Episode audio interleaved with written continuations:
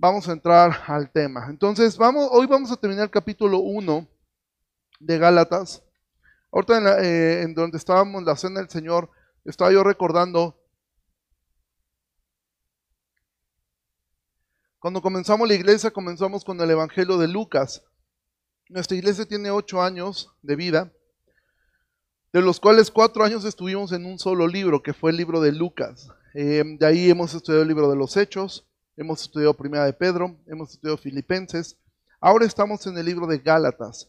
Hoy vamos a terminar el primer capítulo, el primero de seis capítulos, y vamos a terminar con un solo texto, un solo versículo. Entonces dice Gálatas 1, versículo 26. Es una sola frase, es uno de los versículos que te puedes aprender de memoria hoy. Y dice así, y quiero que lo leamos todos juntos, Gálatas 1, versículo 26, dice así, y glorificaban a Dios. Gálatas 1, 24, perdón, no hay 26, ¿verdad? El 26 me lo inventé yo, llega hasta el 24. El último versículo de Gálatas dice así, y glorificaban Ok, eso es todo. Es un versículo muy corto, pero vamos a mirar cuánta riqueza hay en este texto. ¿Qué es lo que ha sucedido en el primer capítulo? Bueno, Pablo ha defendido su apostolado. ¿Por qué lo ha defendido? No porque él tenga un problema con el ego, lo ha defendido porque simple y sencillamente Pablo lo que quiere hacer es defender el mensaje que él está predicando. ¿Cómo es que lo hace?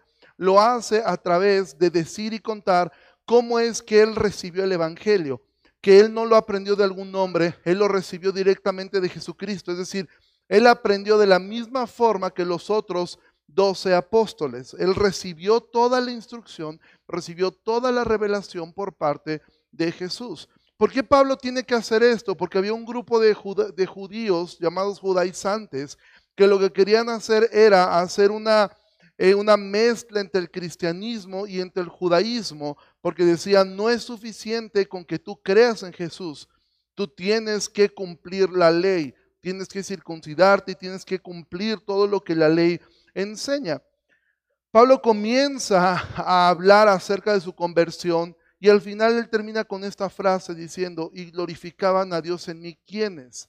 Las personas que lo veían, las personas que lo conocían después de ser alguien que había perseguido a la iglesia. Ahora Pablo dice, esta misma gente que en algún tiempo vio como yo perseguía a la iglesia, como yo deseaba el mal para ellos, dice, ahora ellos me veían, aunque algunos no me conocían, dice, y glorificaban a Dios en mí. Mira, la gloria de Dios, glorificar a Dios y la felicidad nuestra tienen mucho que ver.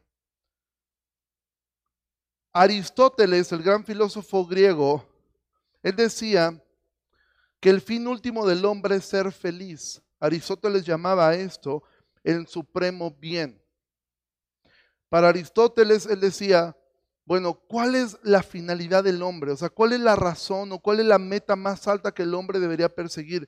Y Aristóteles decía, ser feliz.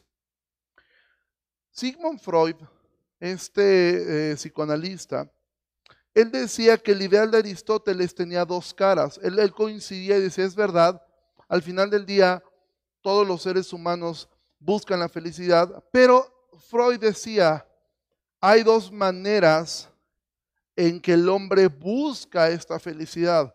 La primera es buscando experimentar intensos sentimientos de placer, es decir, constantemente están buscando placer, placer, placer, placer, ya sea en la familia, en, el dinero, en lo que, e, en alguna adicción, en las drogas, en mujeres, etc. Freud decía, el hombre está buscando constantemente placer porque eso lo hace feliz. Pero al mismo tiempo decía, por el otro lado hay personas que no buscan la felicidad buscando placer, sino de una manera negativa, es decir, evitan el dolor y el displacer a toda costa.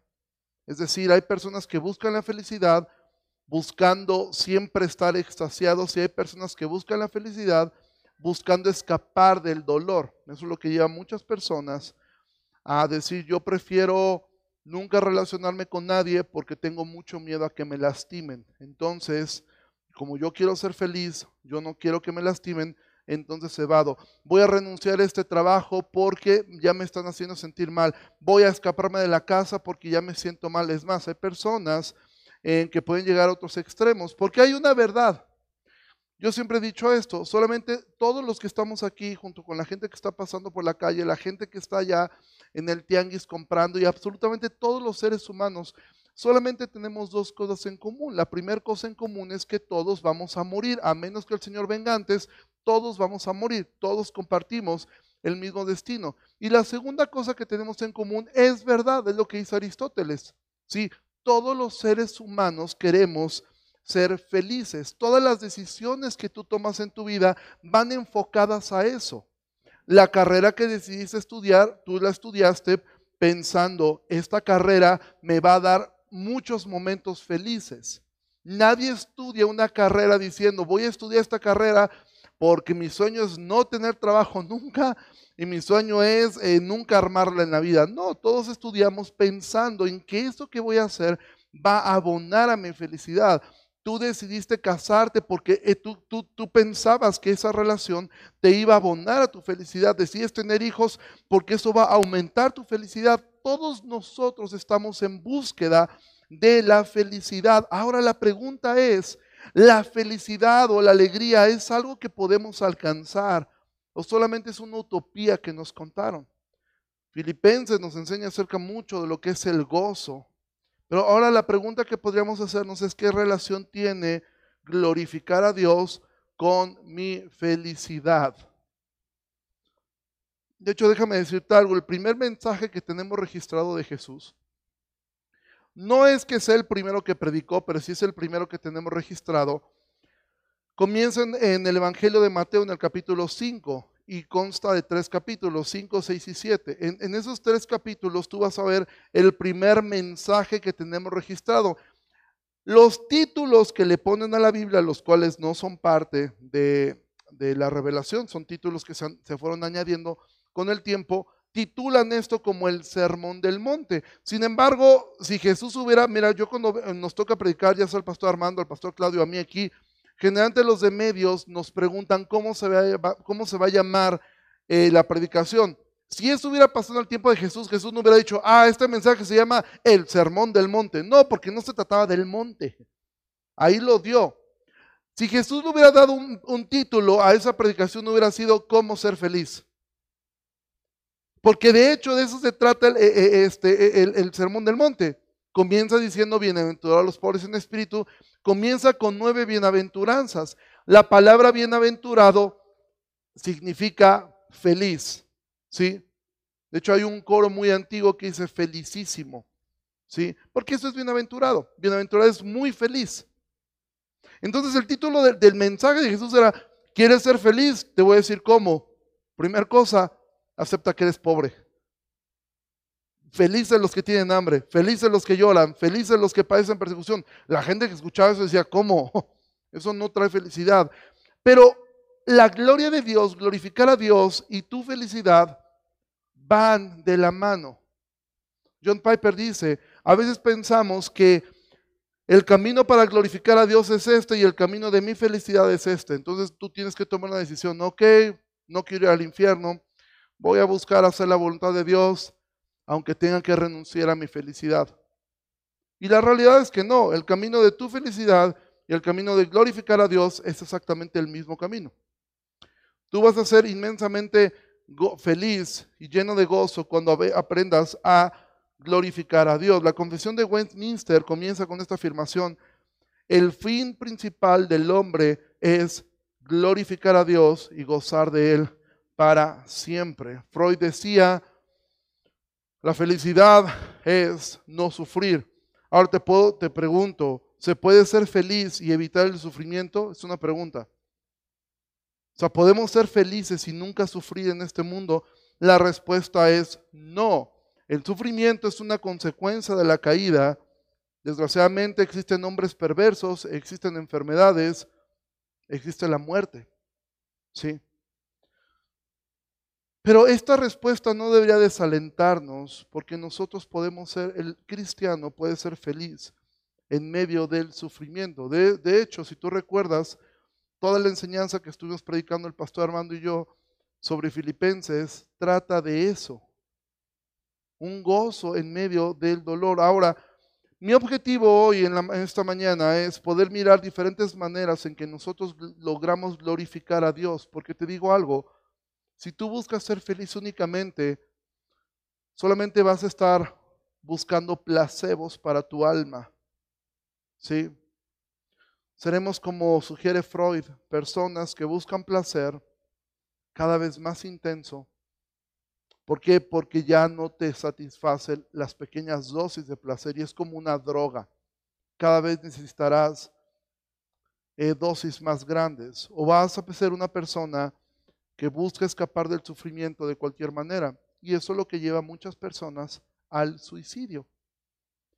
¿Sabías que una persona que se suicida lo hace por la misma? Todo lo que hacemos es porque queremos ser felices. La persona que se suicida lo hace porque piensa que estará mejor muerto que vivo. Quiere escapar del dolor. Es decir, tomó la decisión porque quiere ser feliz. Todas las decisiones que tú tomas y que yo tomo, las tomamos con la meta de ser felices. Queremos ser felices, pero tenemos tantos obstáculos, tantas cosas que ocurren en la vida. Por eso Pablo dice al final de todo esto, y glorificaban a Dios en mí. No podemos separar la búsqueda de la gloria de Dios, de glorificarlo a Él, de la felicidad. Si tú buscas ser feliz solamente, amado, nunca lo vas a lograr. Nunca vas a, siempre vas a estar dependiendo. Si tu fuente de felicidad es tu matrimonio, ¿qué va a ocurrir cuando tu matrimonio tenga problemas? ¿O qué va a ocurrir cuando alguno de cuando tu cónyuge fuera llamado a su presencia? Si tú fuente de satisfacción, de felicidad, es tu dinero. ¿Qué va a pasar cuando lo pierdas? Y tú dices, no, yo tengo mucho dinero, eso no va a pasar. Bueno, ¿qué va a pasar cuando venga una enfermedad que te impida disfrutar de tu dinero? ¿Sí me explico? Entonces al final del día, todo lo que nos ocurre, si tu felicidad está en, tu, en una amistad, si tu felicidad está en un ministerio, si tu felicidad está en un, don, en un talento, en lo, algo que tú tienes, si esa es la fuente de tu felicidad, amado, tu felicidad corre peligro constantemente. Se puede caer en cualquier momento, se puede acabar en cualquier momento. Por eso Pablo decía, y glorificaban a Dios en mí. Pablo no buscaba ser Él glorificado. De hecho, una traducción más literal eh, del griego de esta frase sería, estaban dando resplandor a Dios a través de mí. Es decir, Pablo no buscaba Él estar bien.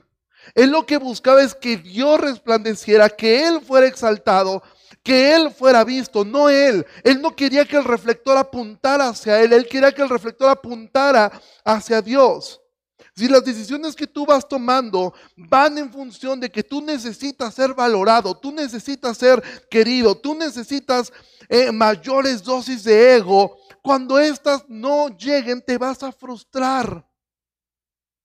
Y vas a vivir tu vida luchando por un mejor puesto, por un mejor salario, por un mejor matrimonio. Y no es que estas cosas estén mal, sino Pablo recuerda, el Evangelio es, no son tus obras, es la obra de Cristo.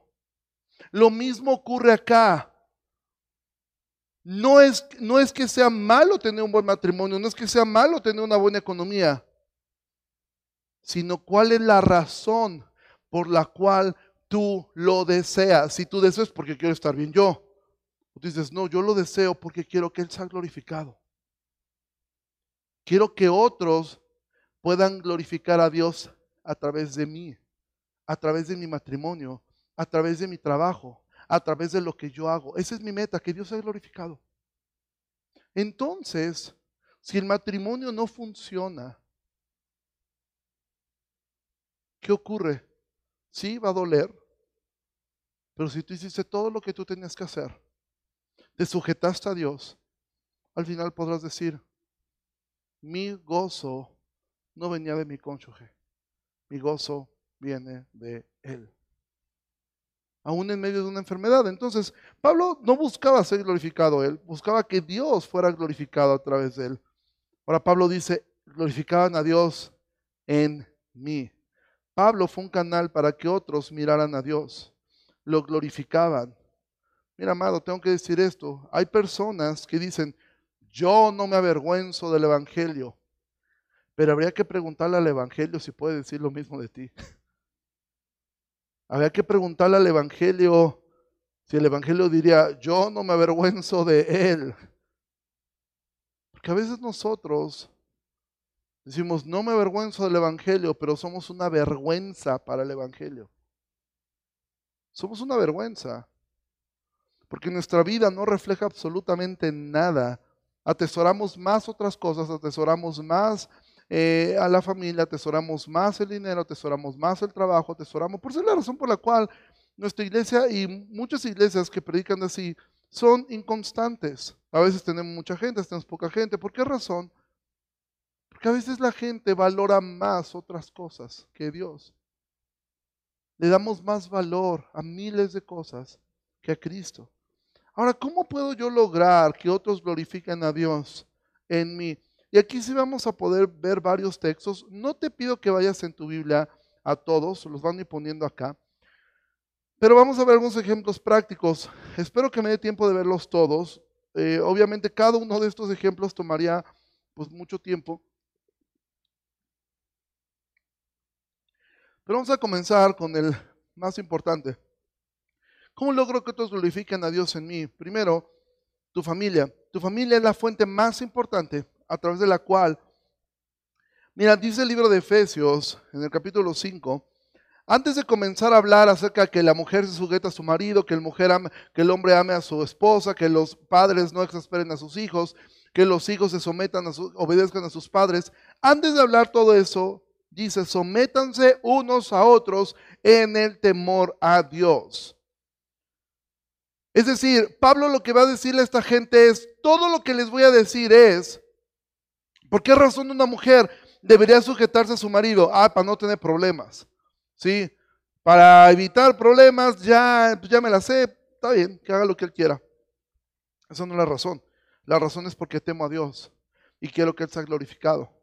¿Cuál es la razón por la que un hombre debe amar a su esposa? Porque, amado, si tú estás casado, tu función más grande es el de amar a tu esposa. ¿Cómo la amas? Sirviéndola.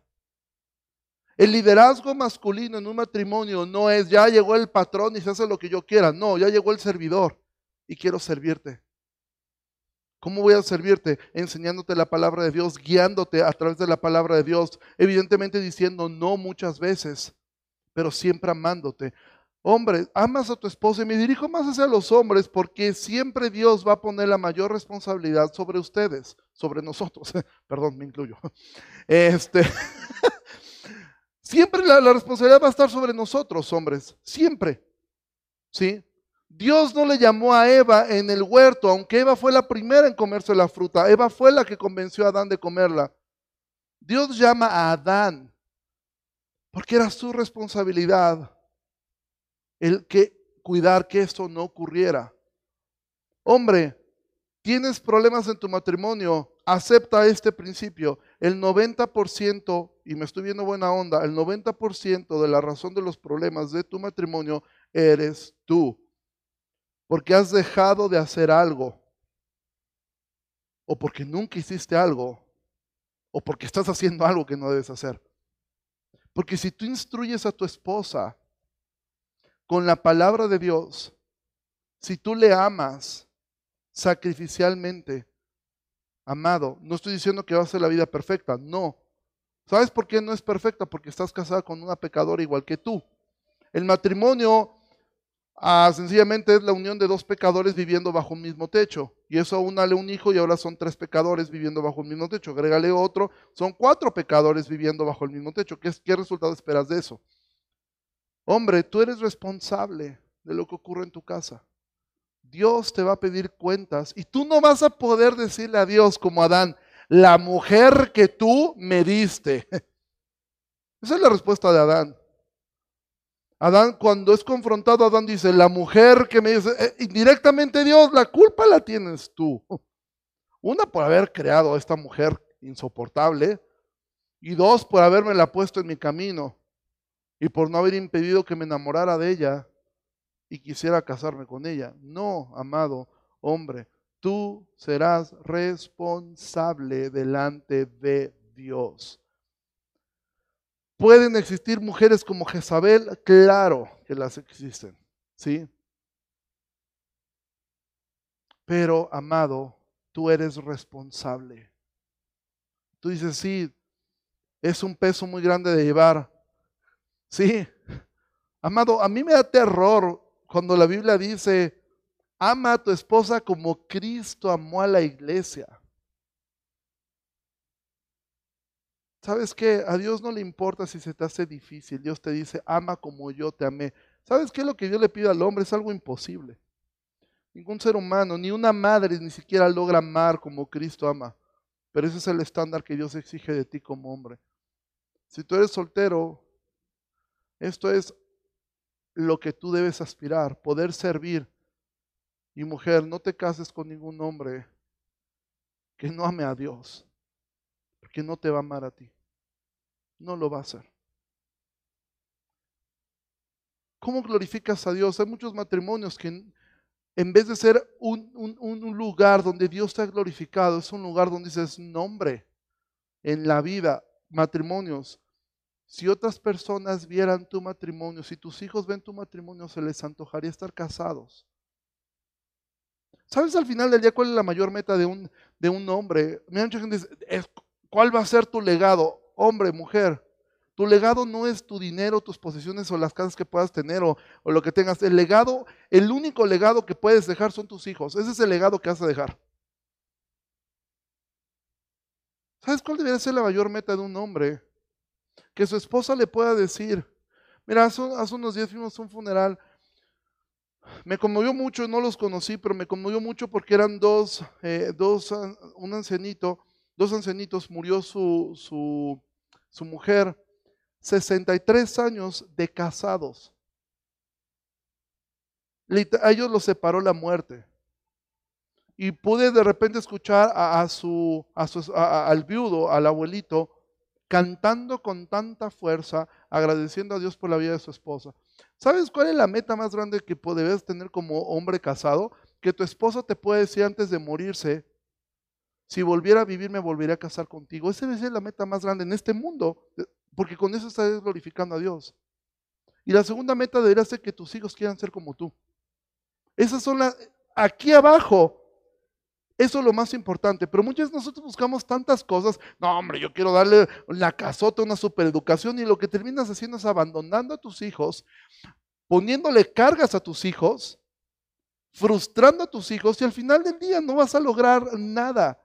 Cuando tu meta debería ser, yo quiero que mis hijos puedan glorificar a Dios en mí. Ayer en los testimonios de los bautizos hubo uno que eh, todos me impactaron, me llamó, todos estábamos llorando pero uno en particular hubo una frase de una, de una chica que decía, a mí lo que me impactó fue que de repente vi a mi mamá sonreír. Vi un cambio. ¿Sabes muchas por qué tus hijos no creen en Dios, padres? Porque tú no reflejas a Dios. Porque tú lo que reflejas es un tirano. Y perdónenme que les hable así. Yo no soy padre y yo, yo no quiero poner carga sobre ustedes que yo no llevo. Amado, la meta del hombre es glorificar a Dios y que otros puedan glorificar a Dios en ti. Y la familia, tu familia, es de lo más importante. Hombre, mujer, tus hijos desearían un matrimonio como el tuyo. Tus hijos anhelarían decir, si tienes una hija que pueda decir, yo quiero un hombre que sea como mi papá. Son un hombre que cuide, que ame como cuida mi papá, mi esposa. Muchas chicas llega un gañán y le dice, estás bien bonita y ya se van con él y ya quieren estar con él. ¿Por qué? Porque el padre nunca se los dijo. Porque el papá nunca la abrazó, le dijo, tú eres mi princesa, eres lo más hermoso que me ha pasado en la vida. ¿Sí? Muchos hombres repiten la misma historia de sus padres simplemente porque fue lo que vieron. Se vuelven mujeriegos, maltratan a las mujeres. ¿Por qué? Porque ese fue el ejemplo que vieron en casa. Amados, la familia es el lugar quizá más importante donde tú debes ser un espejo, donde otros puedan ver a Dios a través de ti. Otro lugar en el cual deberíamos lograr que otros glorifiquen a Dios a través de nosotros es el trabajo. Dice 1 Corintios 10:31, si pues comen o beben, no hacen otra cosa, háganlo todo para la gloria de Dios. La entiende este principio. La, tu jornada laboral de ocho horas es para la gloria de Dios. Tú puedes ser que sirvas aquí en la iglesia. Qué padre. En tu trabajo tú estás sirviendo a Dios. Tú estás sirviendo a Dios. Esa es la razón por la cual tú deberías hacer todo con excelencia. Hacerlo bien. Que tú no seas el pleitista de la oficina. ¿Sí? Está bien de repente luchar por lo que es correcto, pero que tú no seas conocido por, ay, no bien, este parece peor que esta es la encarnación del sindicato y no, hombre, yo no hago nada más de lo que está aquí puesto. ¿Sí? Tú debes ser alguien que, que pueda reflejar a Cristo en tu trabajo, no solamente en cómo lo desempeñas. Si tú eres jefe, tus subalternos pueden mirar a Cristo en ti, o lo que miran es al diablo por cómo te pones cuando las cosas no salen como tú querías. Amado, si tú en tu trabajo buscas ser productivo, Tú lo que tienes es temor al hombre y tú lo que estás buscando es simplemente lograr tus metas. Tú lo que debes de buscar en tu trabajo no es ser productivo, es ser fiel. Es ser fiel a Dios. Si tú eres fiel a Dios en tu trabajo, tú vas a ser íntegro, vas a hacer tu trabajo con excelencia, vas a tratar bien a tus empleados, vas a ser respetuoso con tus jefes, aún vas a hacer lo correcto cuando se tenga que hacer lo correcto. Tu jornada laboral es para la gloria de Dios. Otra área en la cual nosotros debemos glorificar a Dios es, increíblemente, con tus buenas obras. Eso, Jesús dijo esto en Mateo 5, 16. Jesús dijo, así alumbre su luz delante de los hombres para que vean sus buenas obras y glorifiquen a su Padre que está en los cielos. ¿Cuál es la razón de las buenas obras? No confío en ellas y no me salvan, pero ¿por qué hago buenas obras? Porque la finalidad es que otros puedan exaltar a Dios a través de esas buenas obras. Cómo tratas a la gente, cómo tratas a tus vecinos, cómo tratas al taxista, cómo tratas al que te llevó la comida, cómo los tratas. ¿Cómo tratas? Mira, una vez me tocó ver a una persona, no de la iglesia, de otro lugar, orando por los alimentos, hasta con voz fuerte. Y dije, no, este no le da pena, este sí. Después de ver cómo trataba el mesero, dije, papi, ni hubieras orado. Nos dejaste mal parados a todos los cristianos. Era una persona más prepotente que yo había visto tratando un mesero. Pero eso sí, oró como buen fariseo, que todo, que todo el restaurante lo escuchara. ¿Sí? ¿Cómo tratas a los demás? ¿Tienes acciones? ¿Buscas a que otros puedan? Mira, nadie, nadie, nadie, nadie puede ver la fe en ti. Eso solamente la ve Dios. Pero la gente sí puede ver tus buenas obras y entonces decir, yo quiero seguir el Dios que Él sigue. ¿Cómo tratas a tus vecinos? Si ahorita todos fuéramos a preguntarle a tus vecinos y dijéramos, ¿usted sabía que ellos son cristianos? Sean cristianos, debería venir a escuchar los gritos que pegan. Debería de ver la forma que se conducen sus hijos. Debería de ver, ellos son cristianos, amado tus buenas obras, el cómo tratas, ¿sabes qué? Que no seas el típico vecino que nunca puede apoyar a nadie, jamás hace nada por nadie. Tus buenas obras van a poder eh, Juan dice, Jesús dijo, en esto es glorificado mi Padre, en que lleven mucho fruto. ¿Por qué? Porque el mundo entonces puede ver los resultados de una vida llena del Espíritu. Esa es la razón por la cual estás tú aquí, para mostrar a Dios al mundo. Tus obras, mis obras, no hacen a Dios más amoroso o más bueno, pero ayudan a otros a comprender su amor y su bondad. Cuando tú haces buenas obras, Dios sigue siendo igual de bueno, las hagas o no. Pero cuando las haces, ayudas a entender a otros que Dios es bueno. Nunca busques quedarte con la gloria. Siempre, esa puede ser un buen motivo para predicarle a una persona. muchísimas gracias. Tú dices, gracias a Dios, Dios me proveyó para esto. Y usted conoce a Dios y tiene su momento para poder predicar. Ahora, tú puedes pensar, híjole, pues la verdad es que yo sí, pues, pues estoy haciendo como un checklist y pues nada más soy como nac, nac, nac, nac. Mi matrimonio no está en su mejor momento. Híjole, en el trabajo, pues la verdad es que no soy el mejor ejemplo. Los vecinos, pues ni te cuento. ¿Cómo puedes glorificar a Dios? Con tu arrepentimiento.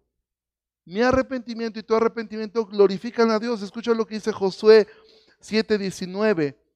Entonces Josué dijo a Acán, Hijo mío, da gloria al Dios de Israel y dale alabanza y declárame ahora lo que has hecho y no me lo encubras. Cuando tú confiesas tus pecados y te alejas de Él, tú le das gloria a Dios.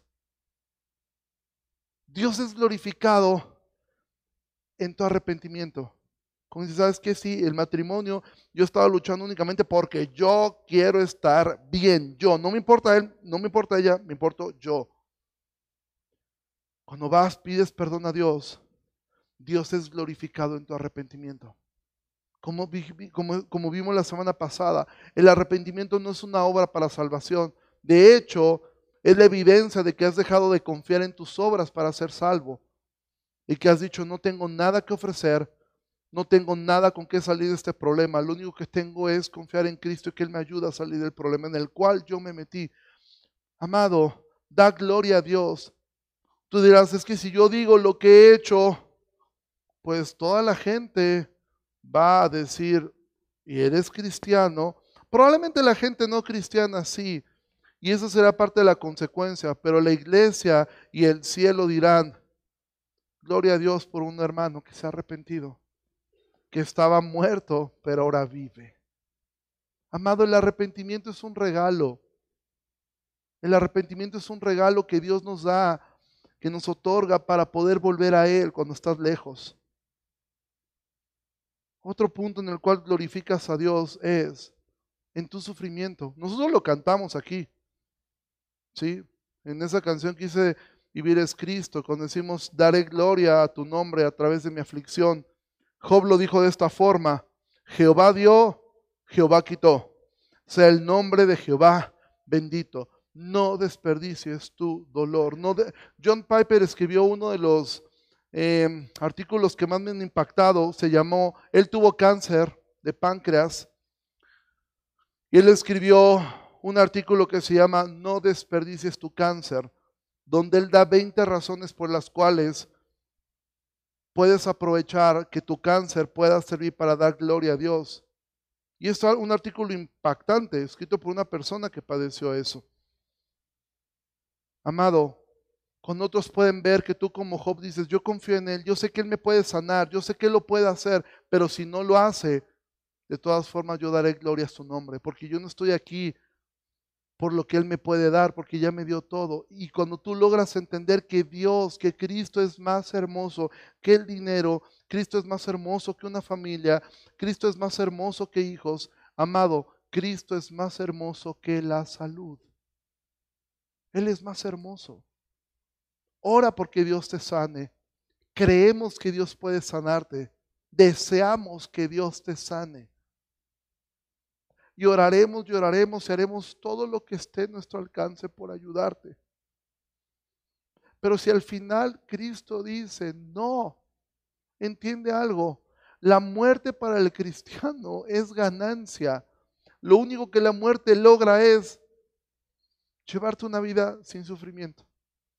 sacarte de este mundo y llevarte un mundo a un, a un reino donde ya no existe el dolor, donde ya no existe el llanto, donde ya no existe la enfermedad. Nosotros como iglesia hemos perdido amados miembros. Ahora mismo me vienen dos a la mente. Doña Lupita, nuestro hermano Germán. Y hoy en la mañana yo, yo recordaba a ellos. ¿Y sabes qué? Sí, de un momento dije, ay, sería bien lindo para los que conocimos a Doña Lupita, a Germán. Eran personas muy lindas. ¿Sí? Después me vino este pensamiento. Lo que ellos llevan, en el caso de, de, Doña Lupita, ya más de un año, ¿sí? Don Germán, disfrutando de Dios. ¿Sabes qué? Si ellos les preguntaran en este momento, oye, ¿sabes qué? Te extrañan un montón. ¿No te quieres regresar otro ratito? Su respuesta sería un rotundo no.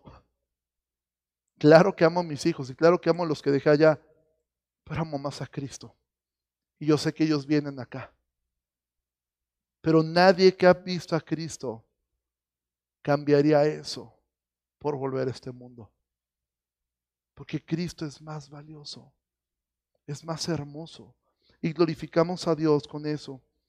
El último, me quedan dos. ¿Cómo puedes glorificar a Dios también? Con tus bienes. Jesús dijo, no hagan tesoro en la tierra donde la polilla y el orín corrompen y donde ladrones minan y hurtan, sino háganse tesoros en el cielo donde ni la polilla ni el orín corrompen, donde los ladrones no minan ni hurtan, porque donde esté su tesoro, allí estará también su corazón. ¿Dónde está tu corazón? ¿Qué es tu tesoro? ¿Qué es lo que más atesoras en este mundo? Amado, que tu tesoro esté en el cielo. Demuéstrale al mundo que tu dinero no es tu tesoro, sino que Cristo lo es. Nada de lo que tienes es tuyo.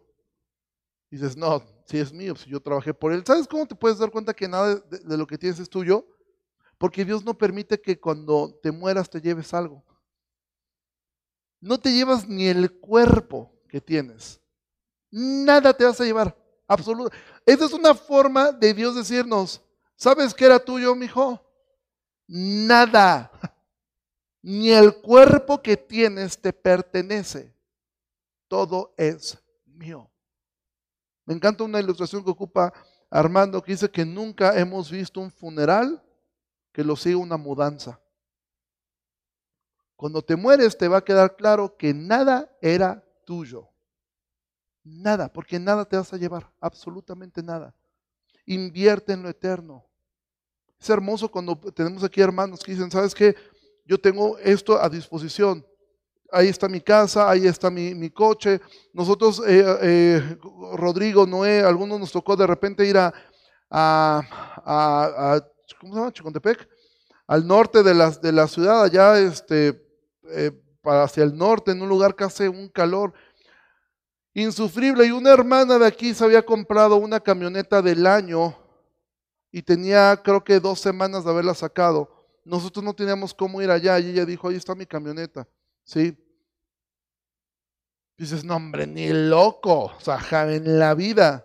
¿Por qué? Porque es mi tesoro, mi tesoro de cuatro llantas. No te estoy diciendo que tienes que hacerlo, te estoy diciendo si estarías dispuesto a hacerlo. Porque es bien fácil pararse aquí, no, Señor, todo lo mío es tuyo, todo lo mío es tuyo. Oye, le puede, está lloviendo, puedes darle el, rayo a un hermano que vive, no, es que su calle está bien fea, mucho bache. Y se inunda bien feo, no, es que el coche no, no, no. Pero este, bueno, dale pa, ayúdale para el taxi. No, no traigo cambio. Amado, es muy fácil decir que lo que tengo es de Dios. Lo difícil es demostrarlo. Amado, muchos de ustedes no ofrendan ni siquiera el 10% de lo que reciben. Muchos de ustedes jamás en su vida han, puesto un billete de 500 pesos y, ay, es mucho dinero, quién sabe qué le van a hacer al dinero. Y mira que nunca hablamos de dinero, ¿eh? Pero amado, ofrendas. Eres fiel con tu ofrenda. Eres fiel con lo que Dios te ha dado. O te dices, no, yo no ofrendo acá, pero sabes que a mí me gusta ayudar a, las, a los niñitos de la calle. Yo prefiero darles a ellos. ¿Sabes por qué prefieres eso? Porque te encanta que te vean. Porque te hace sentir bien que tú le diste y él vio. Aún dicen, no, que lo hecho en un sobre amarillo, ni se enteran quién soy. ¿A dónde pensar? Pues ahí se revuelve todo. Glorifica a Dios con tus bienes. Y último punto, que hay más, pero vamos a terminar con este. Dice Tesalonicenses 5:18, den gracias en todo, porque esto es la voluntad de Dios para con ustedes. Amado, ¿eres agradecido? Primeramente con Dios, ¿eres agradecido? ¿Le das gracias a Dios? ¿Eres agradecido con los hombres también? ¿Eres agradecido con quien te ha ayudado? Parte del agradecimiento es, si debes algo, paga. Porque muchas personas dicen, es que él me ayudó cuando más necesitaba y le pagaste, pues no, pero le agradezco un montón. Yo estoy bien agradecido con él. Tan agradecido que no le pagué para que nunca se le olvide que me ayudó. ¿Sí? Amado, seamos agradecidos. La ingratitud es la amnesia del corazón. La ingratitud es que tu corazón tiene amnesia, se le olvida lo que Dios ha hecho por ti. Se le olvida lo que otros han hecho por ti. ¿Cómo puedes ser agradecido? Amado, no te estés quejando todo el tiempo. Ay, ¿te has escuchado una persona que todo el tiempo está quejándose por todo? Está muy feo el clima, es que está esto, hace mucho calor. Antes cuando estábamos en el hotel, muchos nos quejamos. Es que hace mucho frío, ahorita es que hace mucho calor y somos como pueblo de Israel, nada nos gusta. ¿Sí? Amados, seamos agradecidos con Dios. O cuando te va mal, dices, no, yo no voy a la iglesia, eso ni sirve. No, yo no voy a ese lugar porque no me ayudaron, porque no me escucharon, porque no pasó lo que yo quería que pasara. Nunca fui sanado, nunca pasó esto, nunca se arregló el matrimonio, nunca mis hijos hicieron nada. Entonces yo ya no voy. No funciona. ¿Por qué? Porque somos desagradecidos. ¿Cuál es el mayor agradecimiento que tú debes tener con Dios? Que Dios te salvó. Por eso Jesús decía, no se alegren de que, de que los demonios se les sujeten, alégrense de que sus nombres están escritos en el libro de la vida. Nunca te alegres por tus éxitos. Sí, alégrate, pero nunca que esa alegría no tape la alegría de que eres salvo. Esa es la alegría más grande que debemos tener. Mira, amado, los judaizantes buscaban ser vistos por sus obras y querían que otros hicieran lo mismo. Para Pablo lo único importante era que Dios fuera glorificado y en eso radicaba su felicidad. Aún la muerte es una ganancia para los que estamos en Cristo, como lo hemos visto. Si buscas la felicidad, nunca la vas a encontrar. Solamente encontrarás destellos de placer que durarán el tiempo que dure ese auto hasta que te lo choquen, que durará el tiempo eh, que dure esa ropa, que durará el tiempo que dure esa carrera, que durará el tiempo que dure tu salud. Ahí se acabará. Pero si tú buscas a Cristo y lo haces tu tesoro, es decir, le entregas tu corazón, no solamente glorificarás a Dios, sino que serás inmensamente feliz. John Piper se hizo famoso por esta frase. Dios es más glorificado en nosotros cuando estamos más satisfechos en Él. ¿Cómo vas a glorificar a Dios? Que Él sea tu deleite, que tú estés satisfecho en Él. Que cuando Él te da, estás feliz. Cuando Él dice no, estás feliz. Cuando Él dice hay que quitar esto, lo quitas. Cuando Dios dice hay que tomar esto, lo tomas. Cuando puedes reconocer Cristo es más hermoso que todo lo que este mundo me puedo ofrecer. Mira, y con esto, y quiero concluir con esto, no tenemos un Dios narcisista que necesite de que lo glorifiquemos porque si no se deprime o le, o o le da ansiedad. Dios no necesita absolutamente nada de nosotros. ¿Sabes por qué Dios dice, mi gloria no la comparto con nadie? Porque la gloria a nosotros nos destruye, nos llena el ego, nos infla el ego y nos destroza. Por eso Dios dice, todo lo que hagas, hazlo porque yo soy digno. Y entonces vas a ser feliz. ¿Por qué razón yo debería arrepentirme y confesar que he estado robando a la empresa? Me van a correr. Es muy probable. Pero con tu arrepentimiento tú le das gloria a Dios. Y entonces no, importa si terminas en la cárcel, vas a estar en paz y feliz, a vivir con esa angustia todo el tiempo y con ese peso de conciencia de lo que has hecho. ¿Por qué razón tú deberías amar a tu esposa aunque tu esposa ya no te corresponda? ¿Por qué deberías tú sujetarte a tu marido aunque te, aunque te haya tocado un mal marido? Porque si tú buscas que Dios sea glorificado, si tu meta es lo hago para que se sujete, lo hago para que me ame, no lo vas a lograr. Pero si tu meta es que Dios sea exaltado, tú vas a ser feliz porque sabrás, hice lo correcto. Y sabes que muchas veces Dios comenzará a hacer lo que tú no puedes hacer. Convencer o disciplinar a la otra persona. ¿Alguna vez has escuchado o has tenido la sensación de hice lo correcto cuando nadie te ve? Que dices, hoy pude haber hecho algo mal, pero hubo algo en mí que dijo no. Y es como si sintías esa parte de Dios diciéndote, bien, buen siervo y fiel. Bien, esto me da gloria a mí, que no mentiste cuando lo pudiste hacer y nadie se había dado cuenta. Cuando decidiste hacer lo correcto, aunque nadie se enteró, aunque nadie te lo aplaudió, pero tú sabes que hiciste lo correcto. Y entonces Dios es glorificado. Y amado, que esa sea la meta en nuestra vida, que Dios sea glorificado y que otros puedan glorificar a Dios en ti. Y entonces serás verdaderamente feliz, ya sea viviendo en un penthouse en Manhattan con todo el dinero del mundo, o si Dios decidiera que vivieras en una calle de Calcuta, en una caja de cartón. Tu felicidad es a prueba de todo. Algo que le frustraba, y con eso termino, algo que le frustraba a los romanos en el Coliseo era que por lo general cuando aventaban a una persona inconversa al Coliseo romano, lo que hacían estas personas eran dos cosas. La primera, rogar por su vida, rogar todo el tiempo porque no les aventaban a los leones. Cuando veían que no les hacía caso el emperador, lo que hacían era maldecir al emperador con toda su fuerza. Lo hacían hasta que sentían un garrazo, va, que les callaba la boca. Hasta ahí llegaba la maldición. Y eso era el circo romano. El circo romano era un circo, como su palabra lo dice, de entretenimiento. ¿Y cuál era el entretenimiento?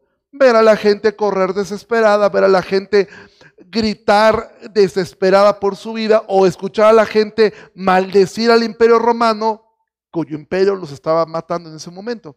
Eso es lo que les provocaba placer.